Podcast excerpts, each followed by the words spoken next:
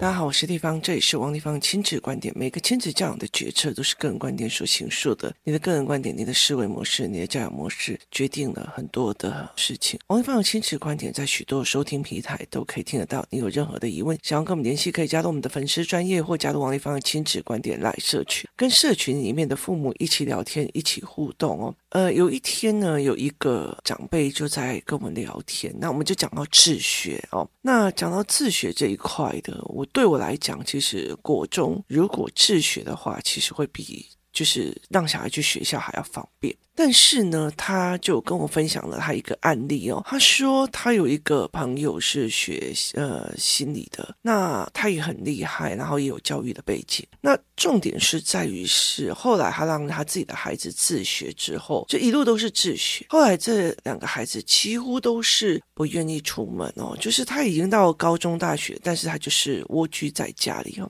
那他会认为说，我其实懂这么多，为什么小孩会变这样？那我就跟他讲一件事情哦，就是很多的心理学是这样，例如说我知道了儿童心理学、成人心理学，或者是我知道这个人的心理模式哦，尤其是儿童心理学跟教育心理学，它在于的是，如果我做了什么样子的东西，会让孩子有什么样的心理状况，就是所以我不打、不骂、不威胁、不恐吓，哦，那这个孩子就不会去受伤，就是对，就是。以一对一的角色来看，好，就是这个孩子他后来很害怕，然后他害怕人群，他不愿意进去学校了哦。那是什么的原因哦？因为有人不喜欢他，这是多的的概念。那后来我就跟这个人在讲，我说那个其实是不行的哦。为什么呢？因为教育心理学跟儿童心理学很大的一个部分是在于是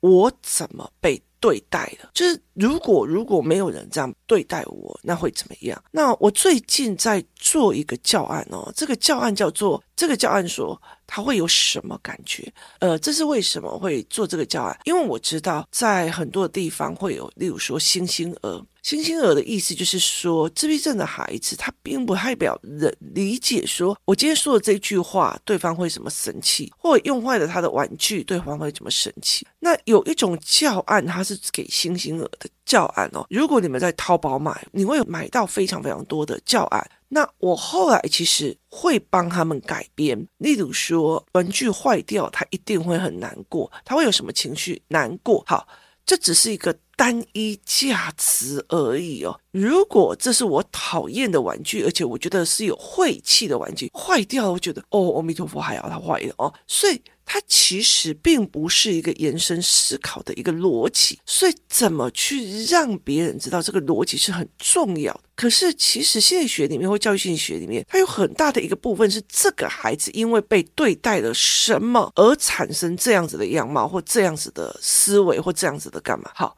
没有错，这是一对一的或多对一的，就是这个小孩接收了什么导致他受伤了，但是他少了一块什么？少了一块是这个孩子受伤了。例如说，这个孩子他面临了什么问题？怎么解读？他用怎么全新的面貌去接受这个社会？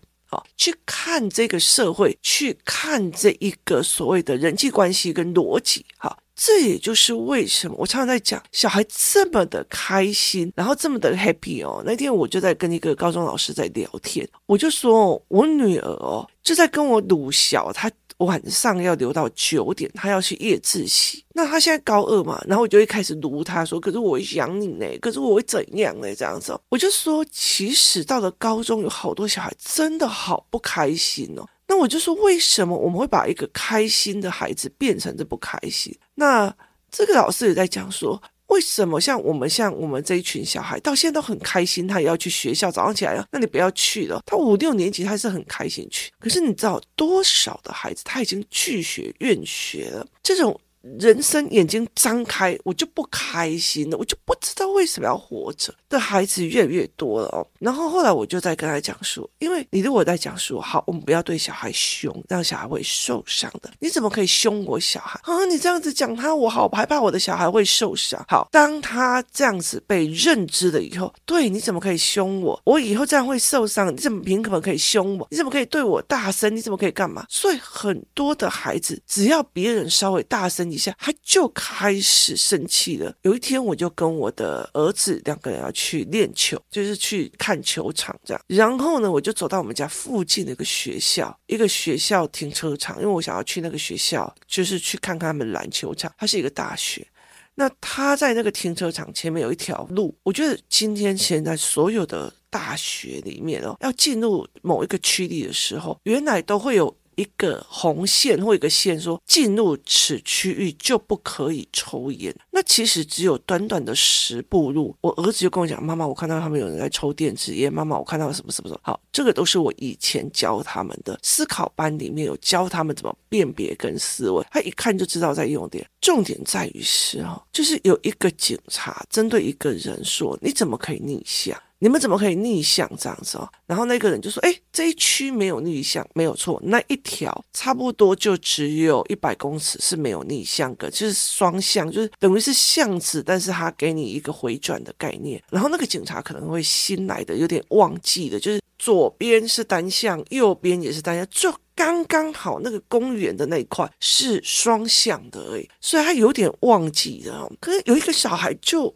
一个大学生他就不行了，你知道吗？你怎么可以凶我？你为什么可以这么大声？我就觉得何必呢？就是他只是说这里是单向啊，你们怎么可以逆向？他只是讲这样一句话，这个女生呈现这种大崩溃，你怎么可以这样说我？然后那个警察离开了之后，哦因为他同时跟两个人讲，可是那个男的已经啊没有啊，这里是双向啊，好。就走了，然后警察也走了。可是那个女生在那边崩溃很久，哎，就崩溃。她怎么可以凶我？她怎么可以这样？她怎么可以这么大声？这里明明就双向，我就觉得 OK 吗？至于吗？好，那所以很大的一个原因是，如果今天别人凶你的，好，你今天用什么的认知？如果像我儿子变凶他的，那我就说，所以你的意思是说他。只要不凶你，就算你烂透了，他也不要告诉你真实的。甚至他如果在紧急的时候，不要凶你说小心危险，然后让你悠悠的小心危险，然后让你被车撞，这是比较好的选择吗？我让他情绪跟事情分开。可是有很多的心理的一个论点跟亲子教养的论点是在于，你怎么可以让他受伤？你怎么可以让他这么的大声？所以等于是这些小孩，后来其实我可以能理解，以前我有点搞不懂，说这个小孩为什么一天到晚在怪妈妈？后来我才会想想，妈妈也一天在怪，你怎么可以让我儿子那么凶？你要接近我儿子，我好害怕。那你害怕，你滚啊！你这个意思吗？就是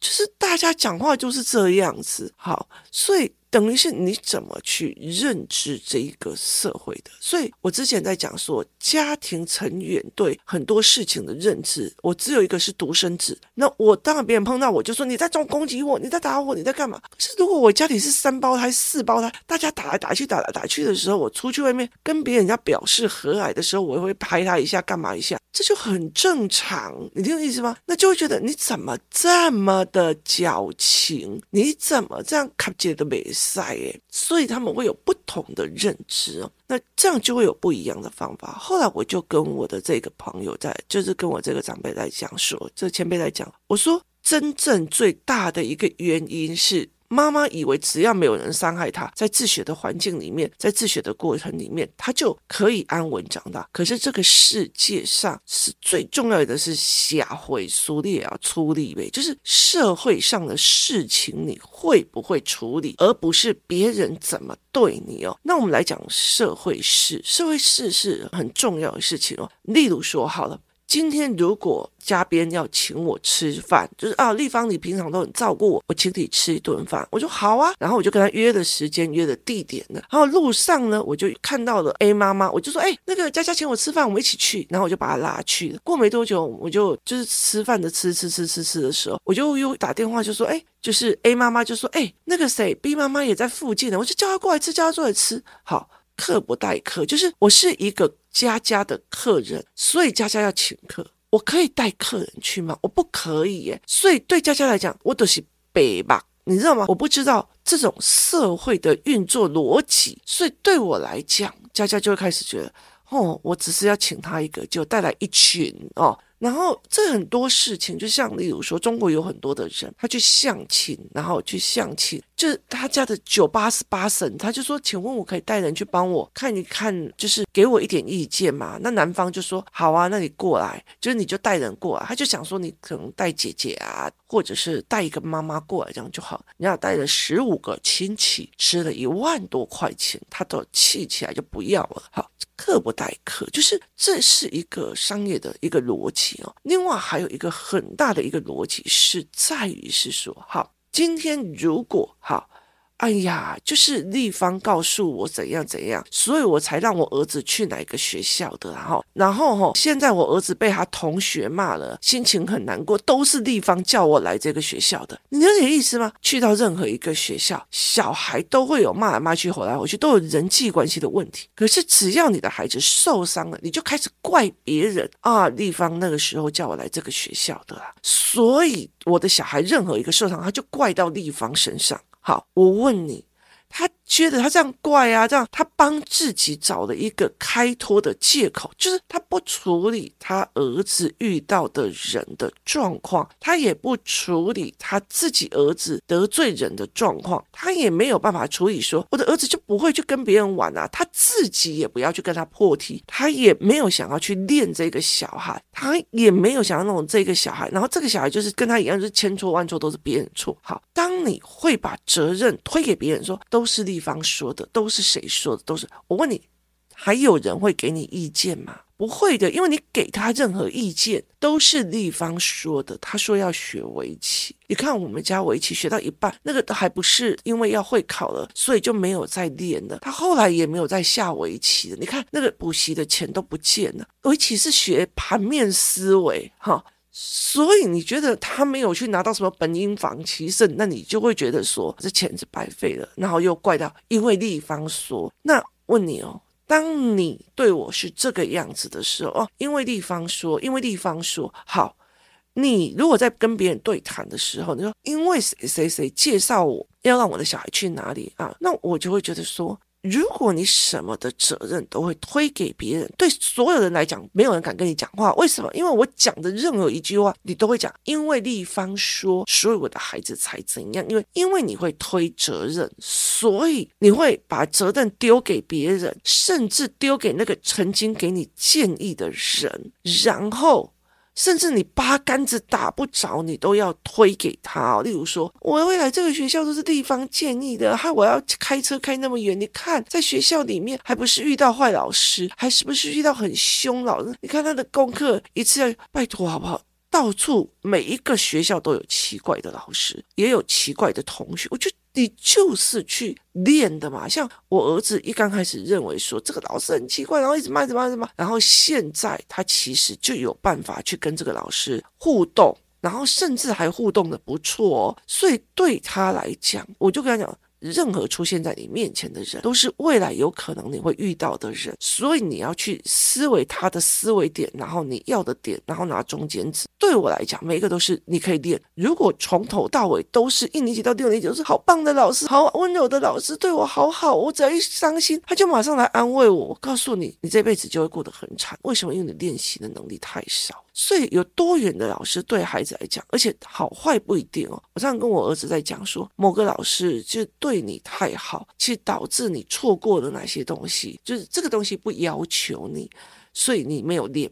所以很大的一个原因在改这件事情。好，如果你今天说，嗯，都是谁害的啦？怎样有的没有？你的小孩说都是谁害的？我生气的时候，他还在那边玩得很开心，他还在那边笑我，都是他害的。好，我问你，接下来有人敢跟你的小孩玩？没有，完全没有。为什么？因为跟你在一起，跟你的孩子在一起，连笑都要看你孩子的脸色。这一件事情，他就没有人跟他在一起。这时候，你可以说大家都在排挤你，没有。所以很多的事是你搞不清楚社会原则，就是你搞不清楚社会事，就是完全搞不清楚这个社会的运作模式哦。那包括就是例如说好了。我是一个创业者，然后每一个小孩的所有的状况，我都会写很多的教案，甚至我几乎早上起来我就开始写教案，有时候录 podcast，有时候干嘛。所以对我来讲，你知道，对我来讲，我最最放松、最可以补眠的那一块时间，是我一个礼拜最近的，因为最近一个礼拜去。就是两个小时，让人家帮我拨，因为我的全身的肌肉跟筋骨都硬掉，帮我拨筋，很痛，但是那是我唯一可以躺下来，然后不要看资料，不要看干嘛的一个时间，甚至我会在那里算算休息这样子。那。像我们这样子的一个状况的人，我们真的就是慕强心态哦。像我在重整我的部落格，或者是重整我的 podcast，或我们在重整我们接下来的所谓的教案的平台，还有逻辑。这个时候，像例如说，我只跟嘉宾讲了一件事情，这样他一个一个去研究，一个一个去落实，一个去做什么，所以我就拼命产教案，他就拼命把我的平台弄得，而且甚至我不需要一一的教他，他就已经很很在意的。这个这个这个美感我过不去，这个要这样看起来比较顺眼，他会到处去研究，到处去把事情做好。那例如说有一个妈妈。我只要跟他讲说，哎，如果小孩子，例如说像我们小孩现在在做媒体试读、跟媒体的研判，还有那个所谓的笔记思考法，那我就跟他讲说，他们需要 notebook 了，你可以帮我研究一下嘛？你知道他马上啪啪啪啪啪，然后整个晚上哦，然后不睡觉在那边研究，然后评比，然后自己冲到三创去，然后摸了这样材料，然后再回来告诉我报告。甚至我有时候看到某一个东西，我就丢给他，他就会马上把它买回来，然后开始做研究，开始做评比，甚至例如。说我跟他要了一个 data，就是说我看到了国外有某个 data，可是因为我可能没有那一个国家的账号或干嘛，他会想尽办法去把它弄过来。然后，而且是所有的小孩都一起用，就是你看到的就是认真的人，那你不可能去用那个都不做的人哦。这很像，就是说，如果我今天是去宿舍，我今天一个女生，然后去住在一个女生宿舍里面，这个女生宿舍，例如说，我那时候住女生宿舍的时候，我们是六个人一寝，就是六个人一个寝室。好，有人就是不倒垃圾。有人就是不倒垃圾，然后有人就是怎么样？你知道，我曾经跟就是就是住在外面的时候，那那边有两间厕所，就是那边有两间厕所，那一整排四间房都是女孩子住的，所谓的所谓的那个那个叫什么？就是就是没有厕所也雅房，好，那没有厕所，所以是雅房，然后大家就共用两个厕所。我有遇到一个非常非常美丽的一个非常非常美丽的一个学姐，他们家她是富二代，是公主，然后他们家是做交通运输业。那时候让我印象很深刻，就是她可以把自己的脚，因为她说。要把腿每天要按压，然后要刮，然后把它变成软软的，你才瘦得下去。如果你的脚是硬硬的一坨，你就瘦不下去。我最近脖颈也就是因为都硬成一坨，然后整只脚会绷，因为我长期站着或坐着去做教案，或者是演讲，或者是讲课，所以我的脚就会呈现一种僵绷的样子。那他那时候就一直在每天都在推自己的脚啊，然后要让他自己的腿细长漂亮这样。可是他从来没有倒过厕所的垃圾，他也从来不洗厕所，然后他完全都不洗，而且甚至如果说 MC 来的，他会放到展区。你知道那种东西，就是后来几乎所有所有宿舍人都没有人要理他，为什么？因为你根本就不知道跟人家互相。那有时候在六人请的过程里面，今天我多买了什么，大家一起吃；今天他多买的什么，大家一起吃，就是大家会互相的。你上一次请我吃的夜市牛排，这一次我就多带了两片阿发鸡排过来给你吃。今天他上一次分了我的咸酥鸡，我这一次就送给他多一点的甜不辣。就大家在心里面是有一把秤的。这有一把秤的，而这个秤是一个社会的逻辑，甚至会觉得说：哦，我今天如果看到一个人，每次，例如说有一个人每次都跟我讲说，哎，地方我要周转，然后周周转吗？你可以帮我一下，你可以帮我一下，你可以帮我一下。那后来到最后，后来到最后，我就会变成是说，哎，你怎么这一次可以不帮我？你怎么那么小气？你怎么样有这么好？对我来讲，我就会认为说，我平常帮你了一百次，你都没有感谢，最后一次我有难事不帮你，你就开始发疯。